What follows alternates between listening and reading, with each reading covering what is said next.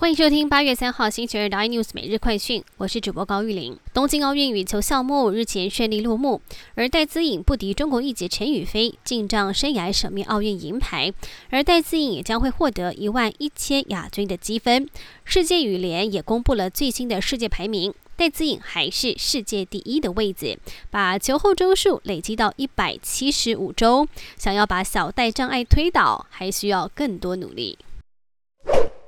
贵州茅台很贵，堪称是贵州政府的金鸡母。而贵州政府大捞特捞，伸手拿免费股票。光是二零一九年到二零二零年，贵州省政府就拿了价值六千六百多亿的干股。为了解决债务，贵州省政府也被爆出，今年第一季已经卖掉了百分之三点五的持股，得手超过了三千四百亿。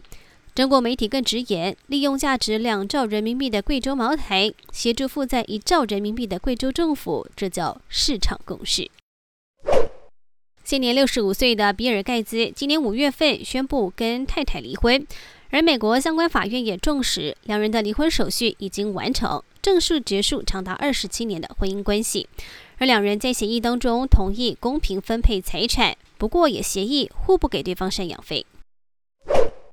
今年以来，台股货柜三雄、社会航运景气勾当，股价飙升，不少股海航海王获利丰厚，让人羡慕，也吸引了不少小股民把资金转投航运股。光是七月份，货柜三雄就合计增加了二十二万股民，但是没有想到七月份股价跌幅却是超过了百分之三十，这等于二十二万新投入的航海股民们全部被套牢。更多新闻内容，请锁定。有线电视八十八 MOD 五零四 iNews 最正晚报，或上 YouTube 搜寻三零 iNews。